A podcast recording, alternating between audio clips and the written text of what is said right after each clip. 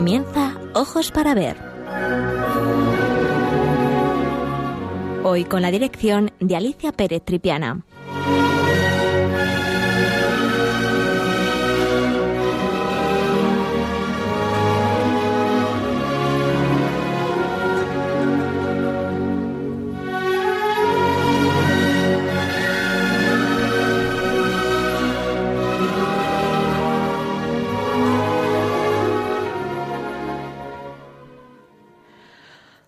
Buenos días, eh, queridos amigos de Radio María. De nuevo con todos ustedes para hablar de arte y fe. El personaje que he elegido para el programa de hoy es uno de los cuatro grandes doctores de la Iglesia Latina. Me refiero a San Jerónimo. Pero, como siempre, vamos a estudiar su figura a través de obras maestras. Pinturas que se encuentran en el Museo del Prado y que nos ayudarán a entender y, visualizar mejor su figura y su obra. Y lo haremos a través de tres grandes artistas que han sabido plasmar en sus lienzos a San Jerónimo a través de diferentes iconografías. En el primer cuadro veremos una de sus representaciones más tradicionales.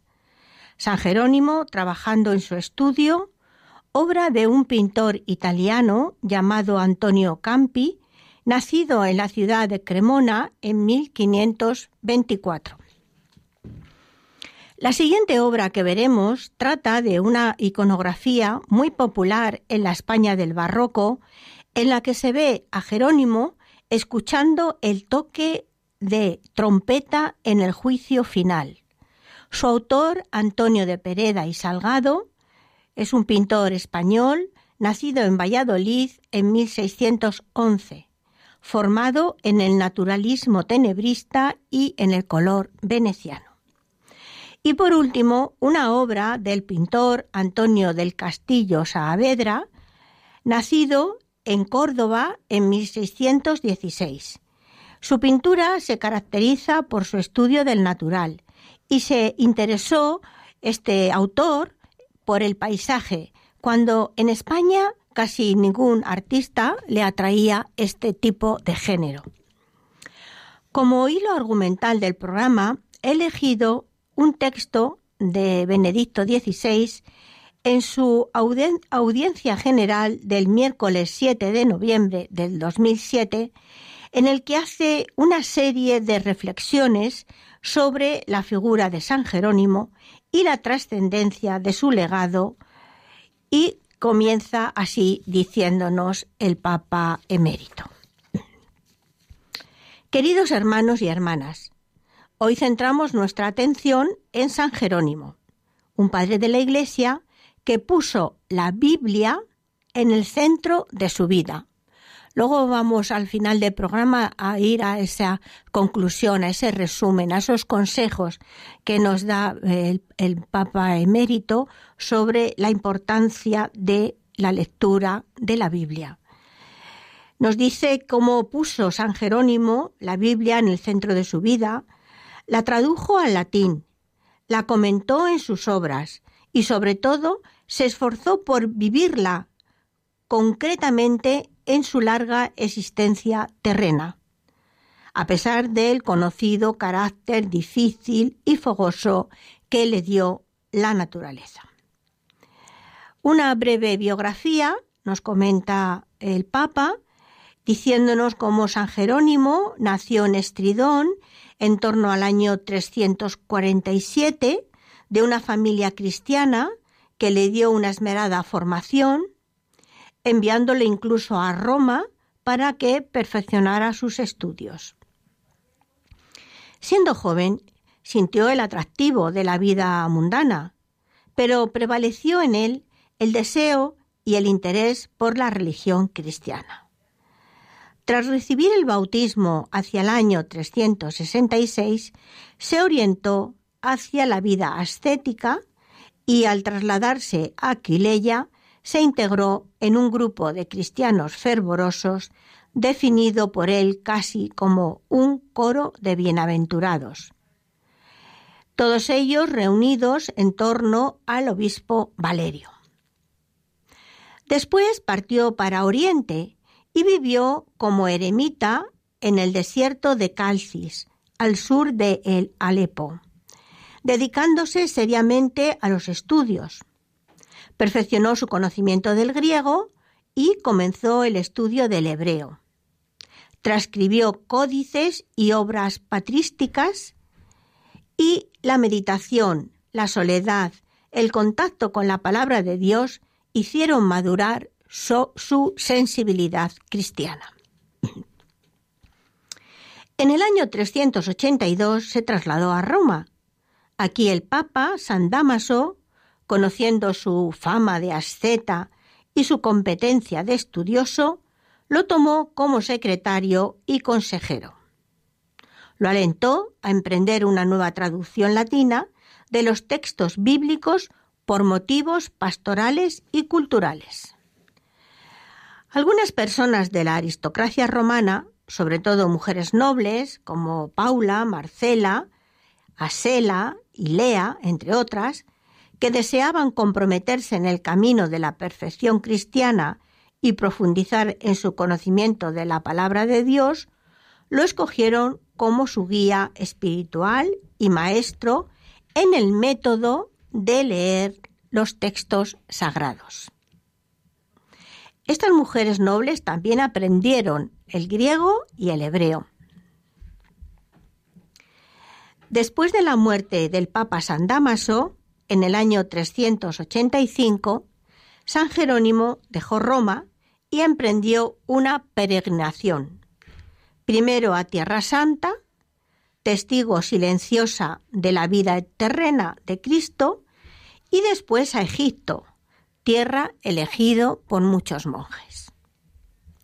En el año 386 se detuvo en Belén, donde, gracias a la generosidad de una mujer noble, Paula, se empezaron a construir un monasterio masculino y uno femenino, incluso una hospedería para los peregrinos que llegaban a Tierra Santa. Pensando en que María y José no habían encontrado un lugar donde alojarse en su huida a Egipto.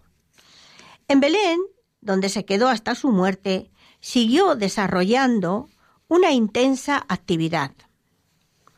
Comentó la palabra de Dios, defendió la fe, oponiéndose con vigor a varias herejías, exhortó a los monjes a la perfección, enseñó cultura clásica y cristiana a jóvenes alumnos, acogió con espíritu pastoral a los peregrinos que visitaban Tierra Santa.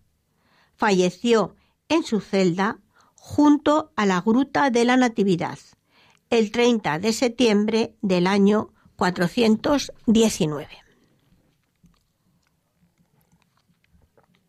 Seguidamente, el Papa Benedicto XVI nos habla de la formación literaria y su amplia erudición permitieron a San Jerónimo revisar y traducir muchos textos bíblicos. Fue un trabajo muy valioso para la Iglesia latina y para la cultura occidental. Basándose en los textos originales escritos en griego y en hebreo, comparándolos con versiones, versiones precedentes, revisó los cuatro evangelios en latín, luego los salmos y gran parte del Antiguo Testamento. Teniendo en cuenta el origen hebreo, el griego de los 70, los 70 es la clásica versión griega del Antiguo Testamento, que se remonta a tiempos precedentes al cristianismo, y las precedentes versiones latinas, San Jerónimo, apoyado después por otros colaboradores, pudo ofrecer una traducción mejor. Constituye la así llamada Vulgata, el texto oficial de la Iglesia Latina, que fue reconocido como tal en el Concilio de Trento y que después de la reciente revisión sigue siendo el texto latino oficial de la Iglesia. Es interesante comprobar los criterios a los que se atuvo el gran bibilista en su obra de traductor. Lo revela él mismo cuando afirma que respeta incluso el orden de las palabras de las sagradas escrituras, pues en ellas dice, incluso el orden de las palabras es un misterio, es decir, una revelación. Además, reafirma la necesidad de recurrir a los textos originales.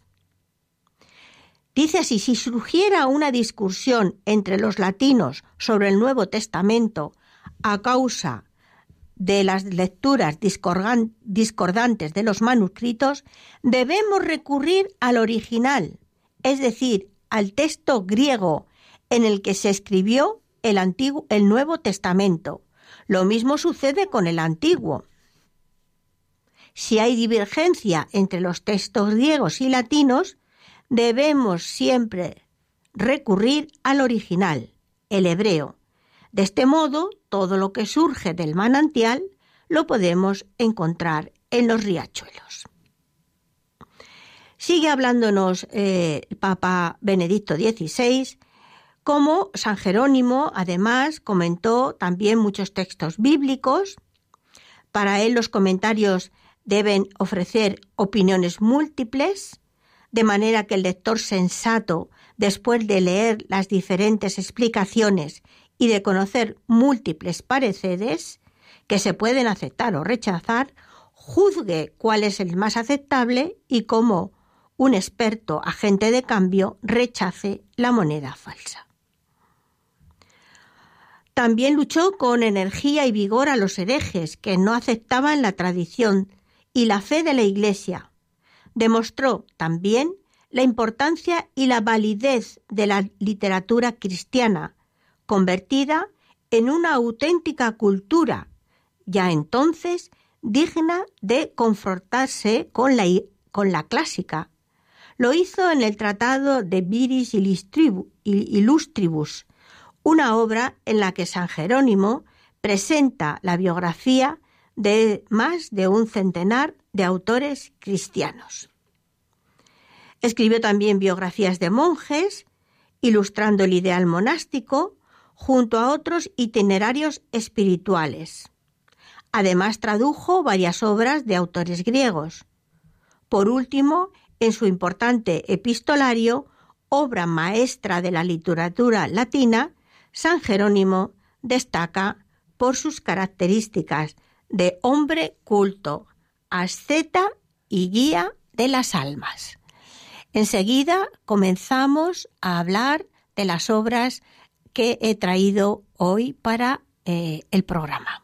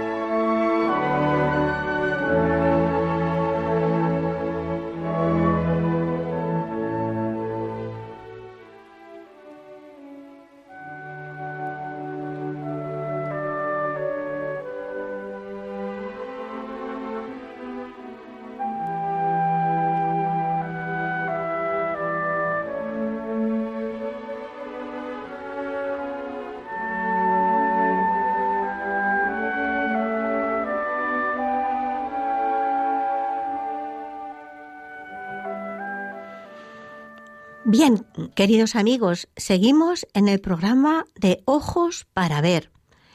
Hoy les he eh, presentado en el programa una figura fundamental en la iglesia eh, cristiana, que es la figura de San Jerónimo. Hemos hecho una breve eh, introducción a la vida del santo y a continuación vamos a estudiar los diferentes cuadros que hoy les presento, Pero antes debo de aclararles cuáles son eh, los principales motivos iconográficos que le acompañan en las diferentes representaciones o episodios que vamos a estudiar.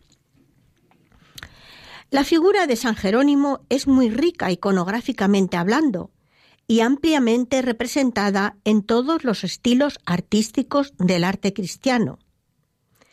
Técnicas y formatos posibles.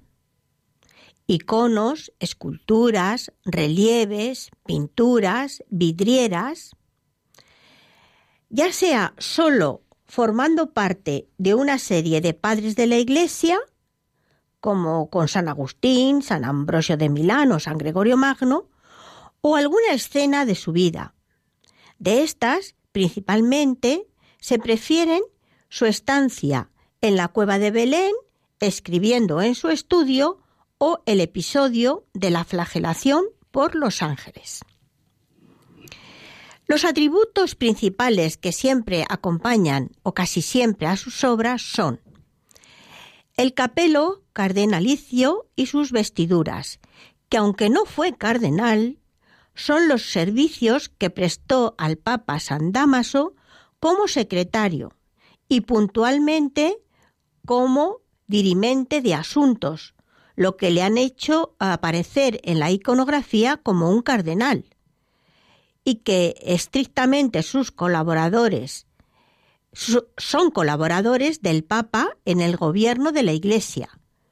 Ocasionalmente aparece también con en el hábito de la Orden Jerónima, siempre en círculos relacionados con estos monasterios.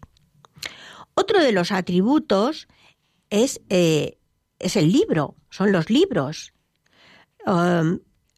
Si eh, aparece tanto en, el interior de una biblioteca como en la cueva. ¿Qué es lo que representan estos libros? Pues en primer lugar la Sagrada Escritura, escritura sin duda, y en todo caso la sabiduría, la enseñanza y la predicación de la fe, como en la mayoría de los santos, cuyo atributo es un libro. También otro de los atributos es una piedra, la piedra, con la que aparece golpeándose el pecho en las escenas en las que se le representa como penitente. A estas escenas suele acompañarle un crucifijo y una calavera a los que el santo mira fijamente. La pintura y la escultura del barroco eh, eh, va, a utilizar este tema iconográfico con profusión. La obra en cuestión recoge precisamente estos momentos de la penitencia de San Jerónimo, que abandona las dignidades y que viste una túnica áspera y con la mirada fija en Cristo. Esto es lo que suele aparecer en estas obras que nosotros iconográficamente las denominamos como eh, San Jerónimo penitente. Otro atributo presente, sobre todo en la pintura y los relieves, también vamos a ver una obra en la que aparece la trompeta. La trompeta del juicio final, tocada por un ángel o emergiendo entre las nubes, una visión que él también le suele acompañar frecuentemente. Otro de los atributos que siempre eh, distinguimos al personaje es un león, un león que le acompaña casi siempre en cada una de las representaciones. Es probable que el origen solo se trate de una alegoría del desierto, de la soledad, de la valentía y el carácter de Jerónimo, pero por lo menos desde la Edad Media pasa a recordar una leyenda en la cual se cuenta que estando el santo junto al río Jordán, vio venir hacia él un león cojeando, por tener una espina atravesada en una pata. San Jerónimo le calmó, extrajo la espina y le curó la pata. Sigue la historia contándonos cómo el, león pues eh, se mantuvo en el servicio del santo y éste le encargó que cuidara a su asno mientras éste pacía. Sigue contándonos esta leyenda de la que ahora vamos a hablar porque pertenece a un libro muy importante que seguro que ustedes nos han oído nombrar en muchas ocasiones, que es la leyenda dorada de Jacopo de la Vorágine. Ahora les hablaré del libro, pero voy a acabar este relato, esta leyenda, ¿eh? en la que nos dice cómo un día que el león dormía, pues le robaron el asno. Y un tiempo después eh, vio volver la caravana y descubrió que el asno que le habían robado estaba con la caravana. Pues eh, yendo hacia ellos, eh, consiguió ponerles en fuga y devolver el, el asno al monasterio y también los camellos de la caravana. Bueno, como ven ustedes, a veces estos textos de esta leyenda dorada son realmente impresionantes porque lo que ocurre en este libro es que esa leyenda dorada nos va a describir temas agiográficos, es decir, temas de santos, junto con las leyendas que se fueron divulgando a través del tiempo sobre eh, las eh, diferentes vidas de los santos. Vamos a hacer un, un, breve, un breve descanso y enseguida les cuento algo sobre la leyenda dorada o en latín la leyenda áurea.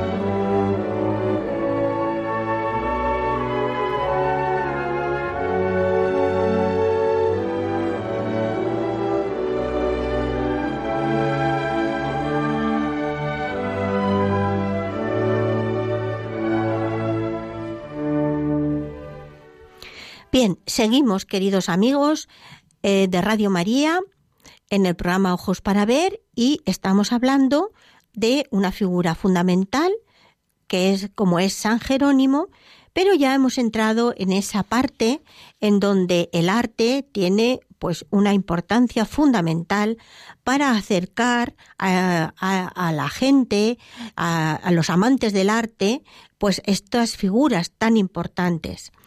Y hemos estado hablando de los atributos principales que acompañan en las obras artísticas a San Jerónimo. Hemos hablado que siempre o casi siempre aparece el capelo cardenalicio, los libros, naturalmente haciendo alusión a la vulgata, de la que luego también hablaremos un poquito, y algunos objetos, como la piedra, en la que aparece golpearse en el pecho como penitente, y naturalmente un crucifijo y una calavera. Calavera que hace alusión naturalmente a ese tema iconográfico repetido en muchas ocasiones a un género que en, en pintura lo, denominamos vanitas. También hablaremos más adelante. La trompeta que aparece en una de sus obras, en varias obras suyas, eh, va a ser algo también muy característico esa mm, trompeta que eh, hace alusión a una ilustración de una carta apócrifa atribuida a San Jerónimo, que decía así el propio santo, según esa carta apócrifa, vele o duerma, siempre creo oír la trompeta del juicio final. Este tema fue desconocido en la Edad Media, Apareció alrededor del siglo XVI, sobre todo en la escuela flamenca. El santo está representado con su pluma de ganso en la mano en el momento que oye la trompeta de los ángeles. Bien, como ven ustedes, muchos atributos iconográficos que los artistas, que a los artistas les encanta porque pueden aprovechar para embellecer sus obras, para darnos símbolos eh, ciertamente un poco em, secretos y que ayudan pues a ilustrar, a completar la figura de el santo. Les decía que les iba a hablar de esa leyenda dorada, que en latín lo conocemos como leyenda áurea.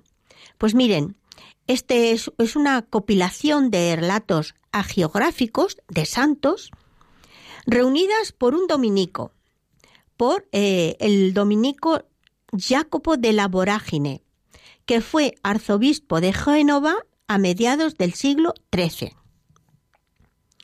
Titulada inicialmente como Leyenda Santorum, lectura sobre los santos, fue uno de los libros más copiados durante la Baja Edad Media y aún hoy existen más de un millar de ejemplares manuscritos. Con la invención de la imprenta, dos siglos más tarde, su reputación se había consolidado y antes del fin del siglo XV aparecieron ya numerosas ediciones impresas. El texto original está redactado en latín y, como les decía, recoge lecturas sobre la vida de los eh, santos, unos 180 entre santos y mártires cristianos, a partir de obras antiguas y además de gran prestigio.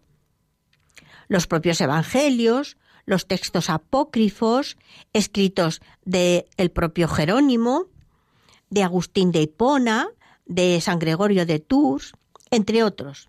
Pero junto con ellas presentan una explicación basada en los evangelios también de las fiestas del calendario litúrgico, así como una breve historia de la cristiandad en Lombardía. Pero lo que a nosotros nos interesa precisamente es ver esa conjunción entre estos textos sobre los santos de personajes importantes, pero también cómo se van uniendo esas leyendas que vienen desde antiguo y que pues ayudan a veces eh, a completar la figura de estos santos o mártires, en ocasiones eh, con leyendas tan, tan extraordinarias como la del león que hemos leído, ¿verdad?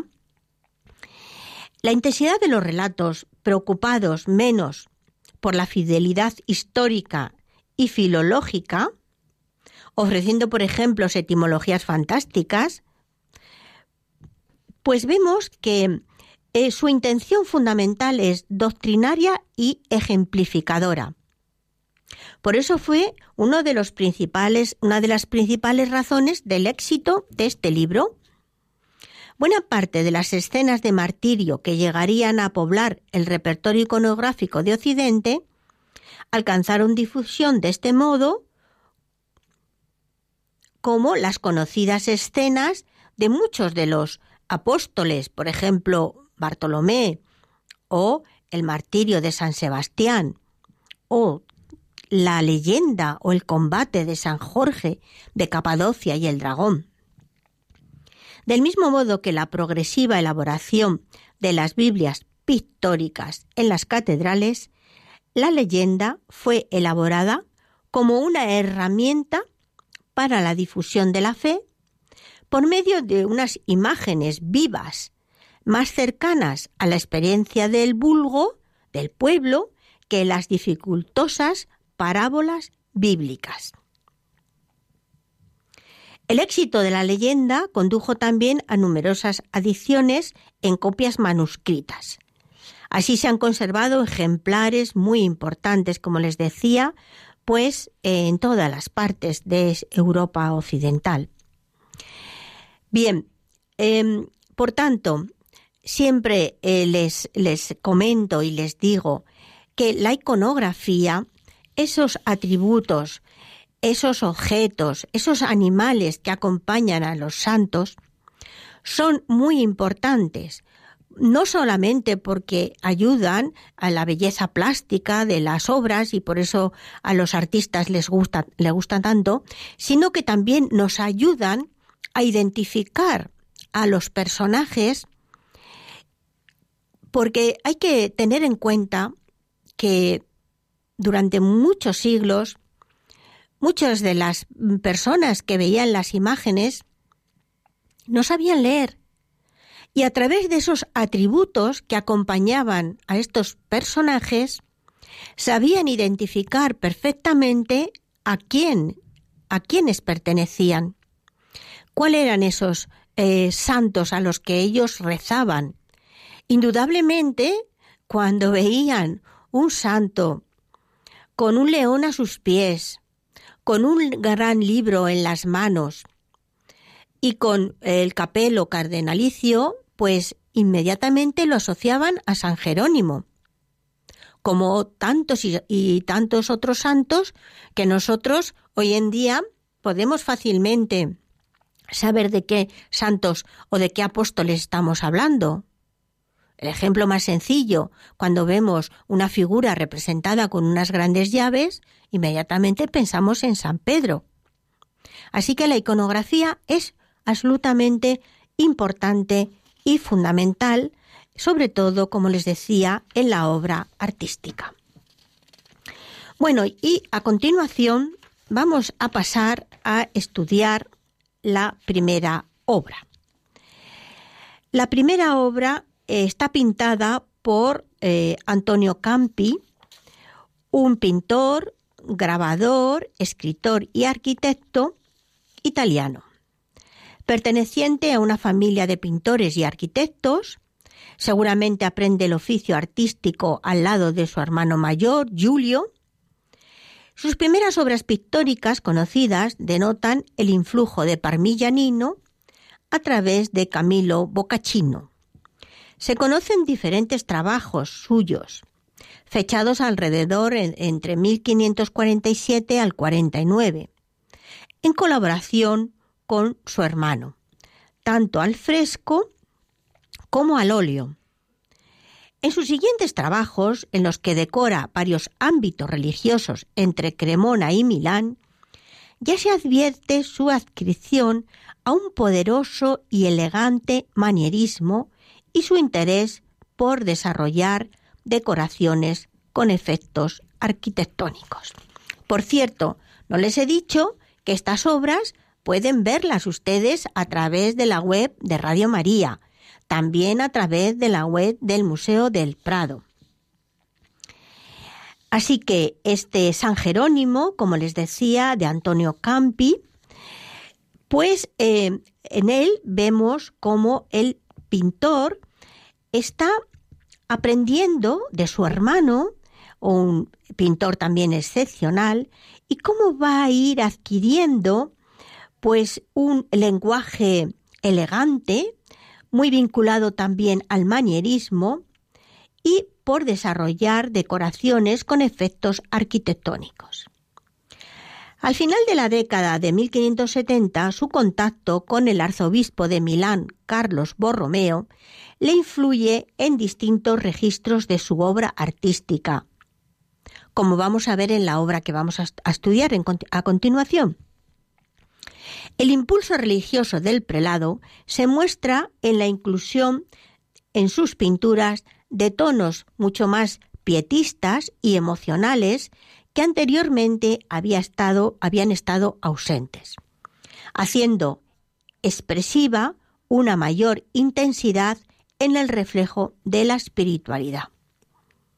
También por aquellos años Antonio Campi recoge las distintas tendencias de la pintura lombarda, que incidía en un mayor naturalismo al acercarse con más cuidado a los objetos, además de intensificar los efectos luminosos de las obras. Campi también entró a colaborar como arquitecto en la Catedral de Milán, realizando además un fresco extraordinario con el título del Centurión. Ese impresionante milagro que vemos representado en muchas ocasiones, ¿no? Cuando Jesús llega a Cafarnaún y un centurión se pone de rodillas para pedir que cuide a su criado que sufre extraordinariamente y Jesús se vuelve y le, y le dice eh, que no es necesario mm, que vuelva a su casa, que su criado estará, estará salvo.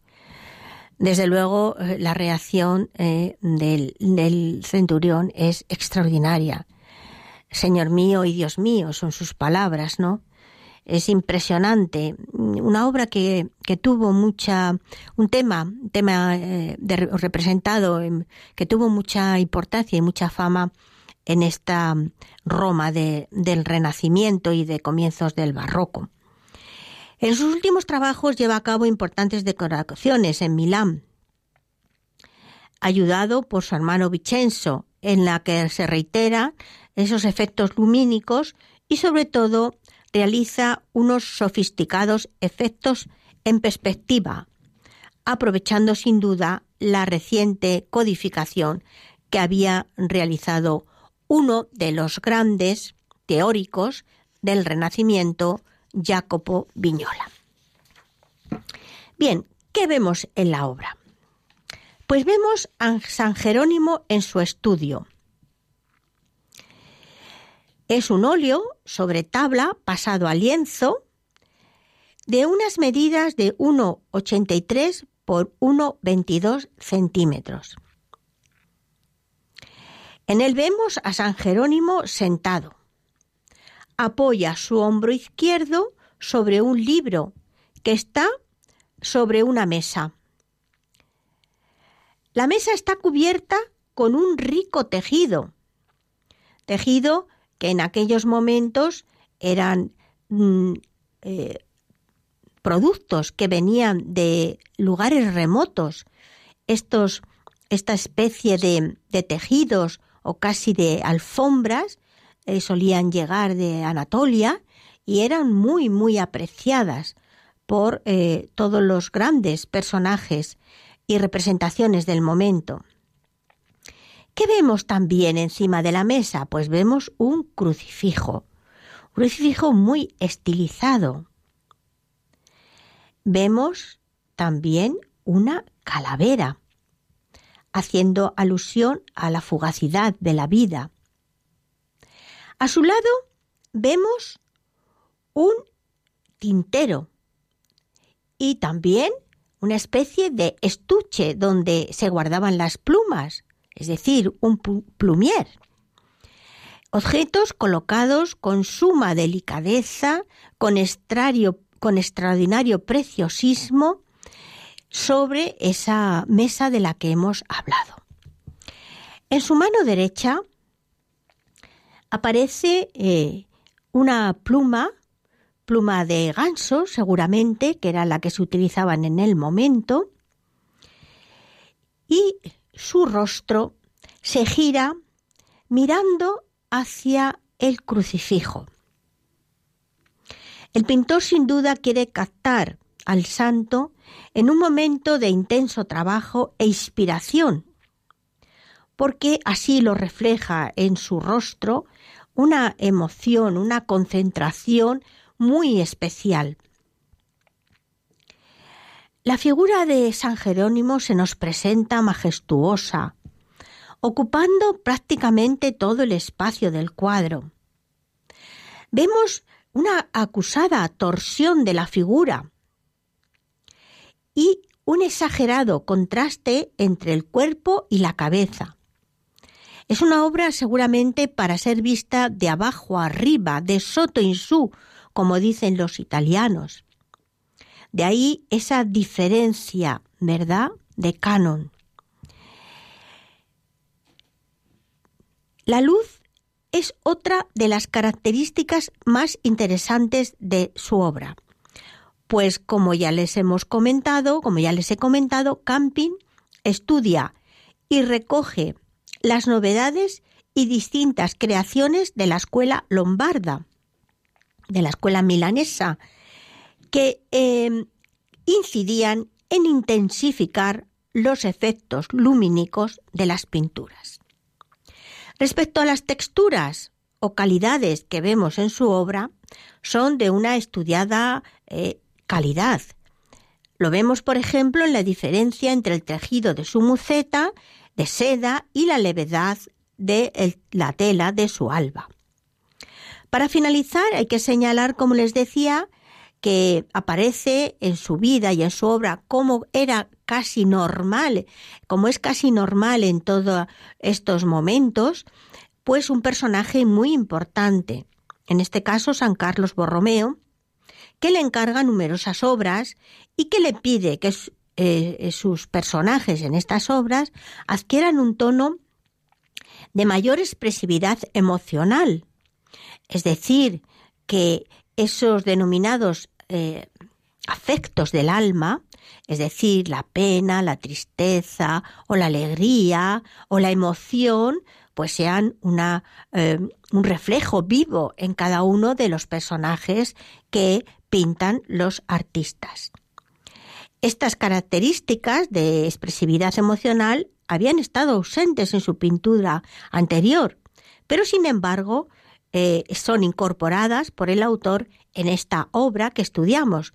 No hay nada más que ver la eh, cara, el rostro de San Jerónimo que se eh, acaricia suavemente su larga barba y mira emocionado hacia el crucifijo que tiene delante. Bueno, vamos a hacer otro pequeño, em, otra pequeña pausa y seguimos con la siguiente obra.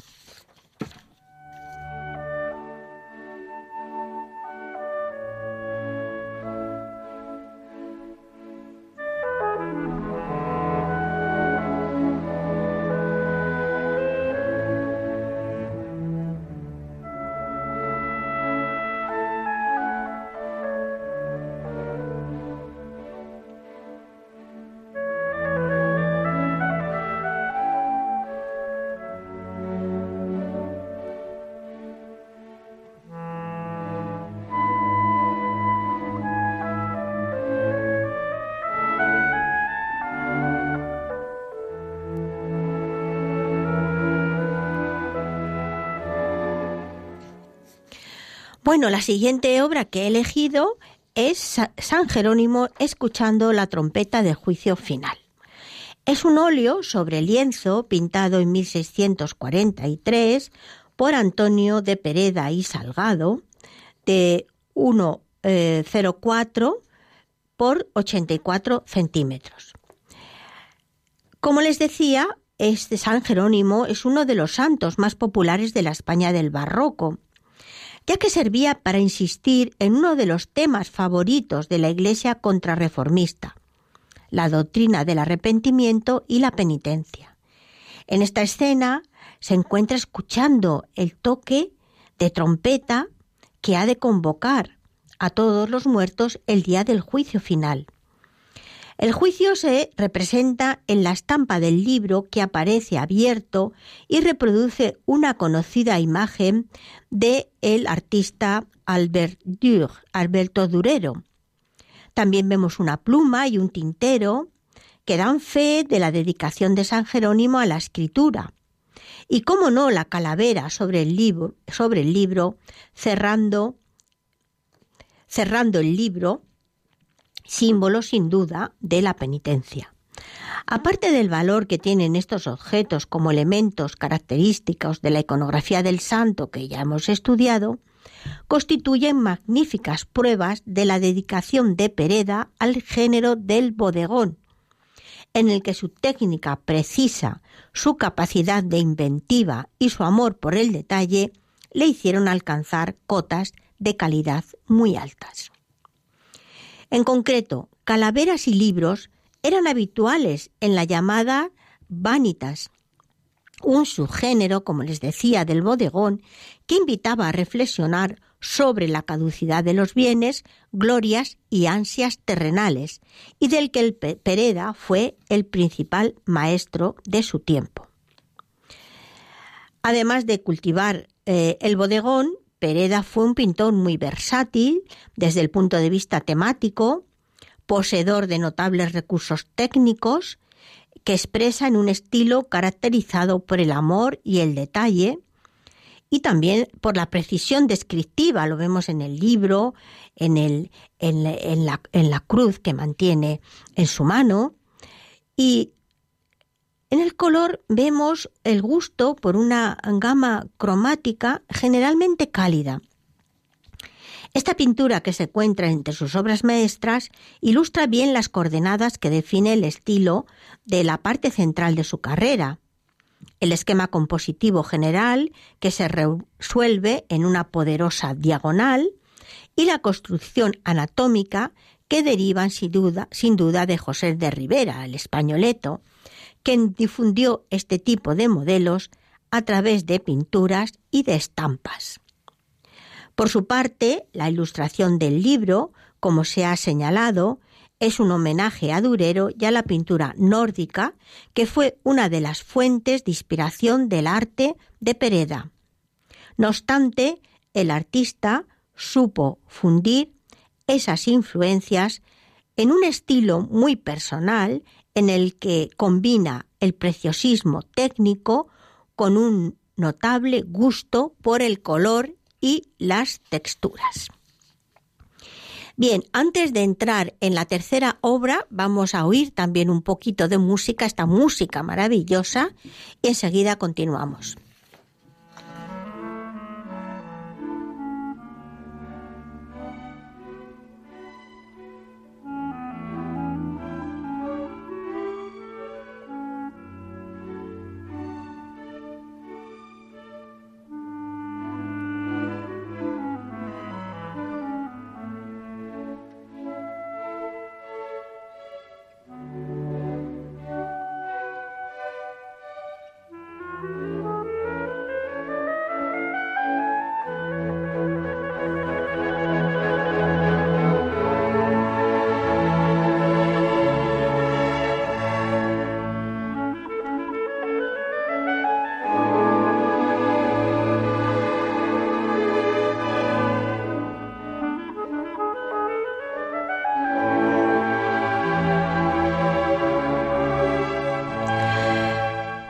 Bueno, queridos amigos mm, de Radio María, mm, vamos a, estamos ya terminando el programa que hemos realizado hoy para sobre la figura de San Jerónimo y las tres obras que he elegido, tres representaciones iconográficas muy muy interesantes y que eh, bueno les voy a dar como siempre el teléfono en directo antes de empezar a hablar de la última obra.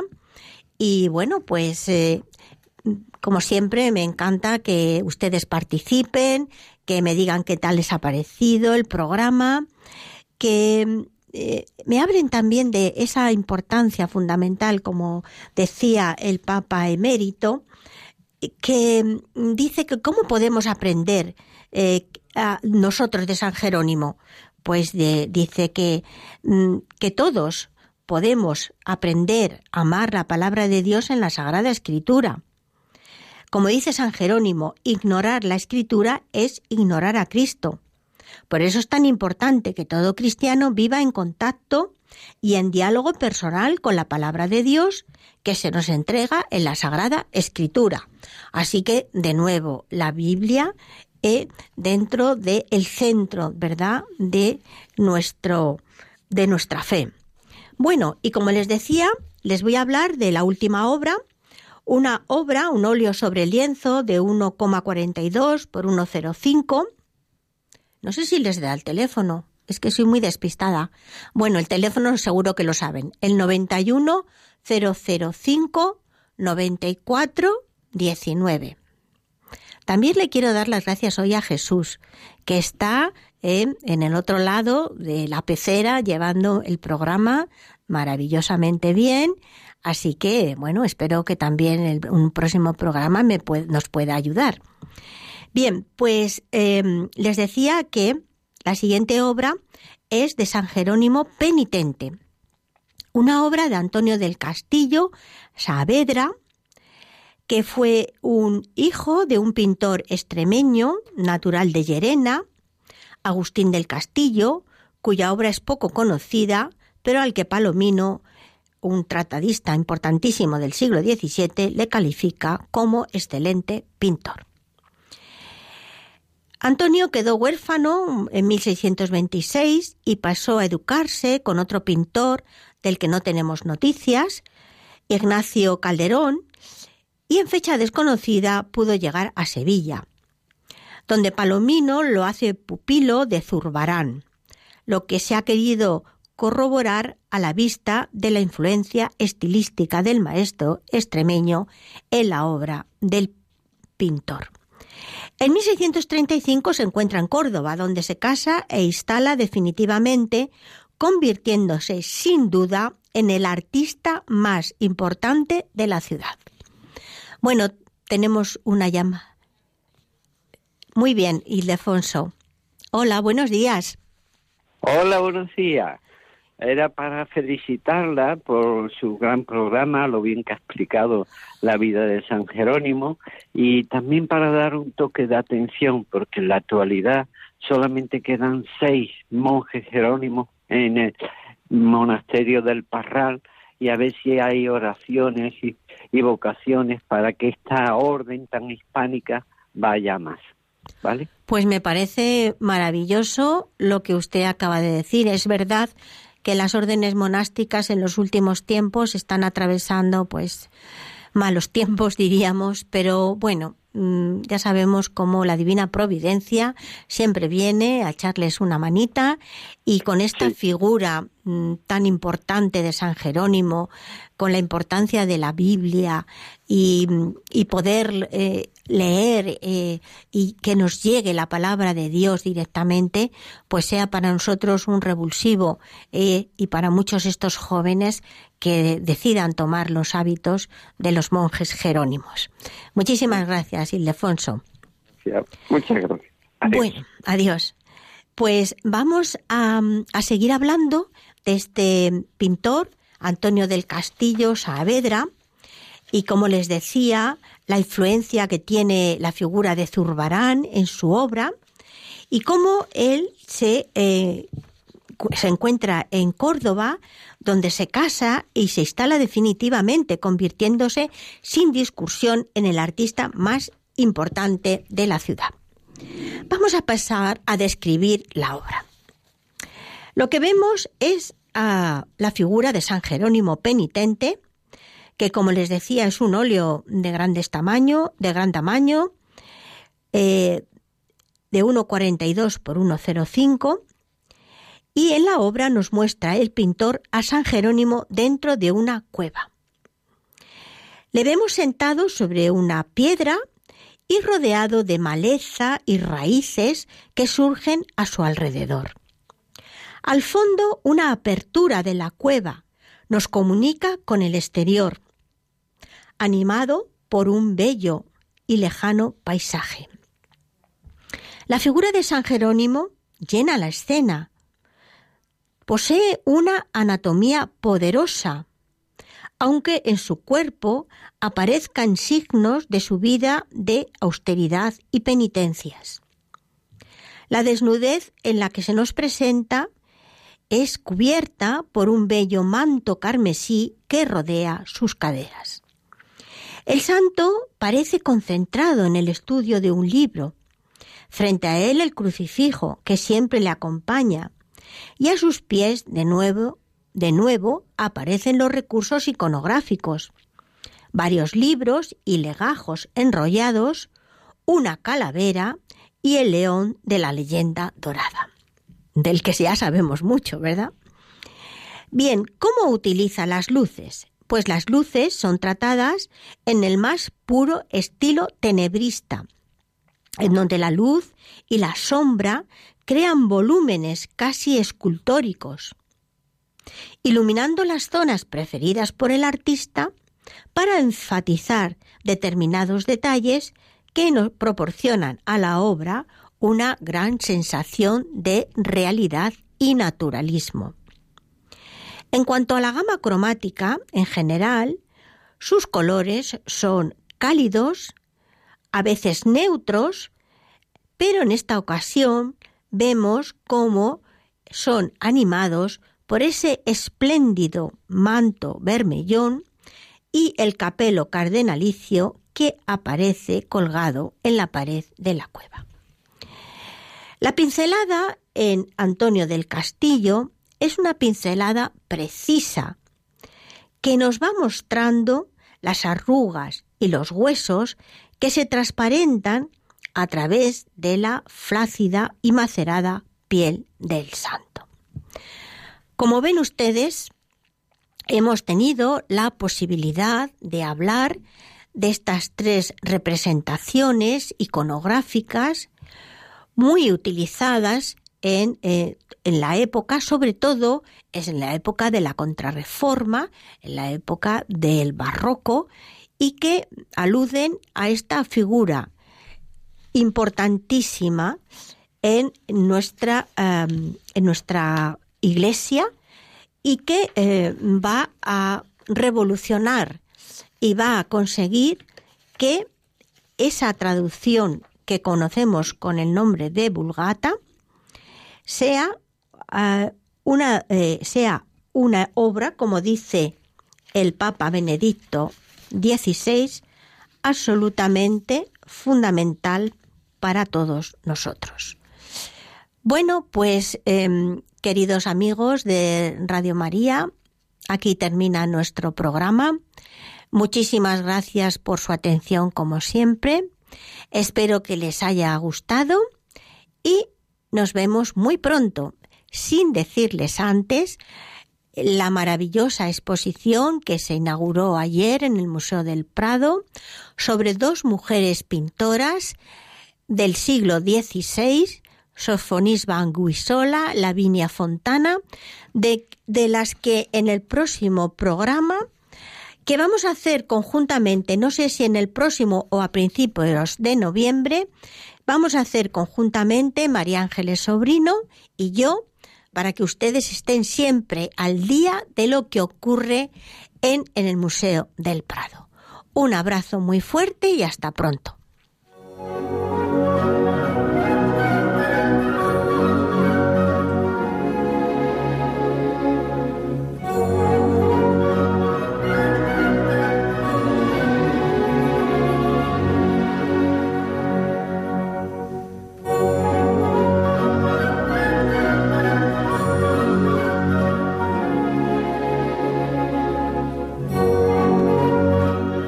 Escuchado en Radio María Ojos para Ver. Con la dirección hoy de Alicia Pérez Tripiana.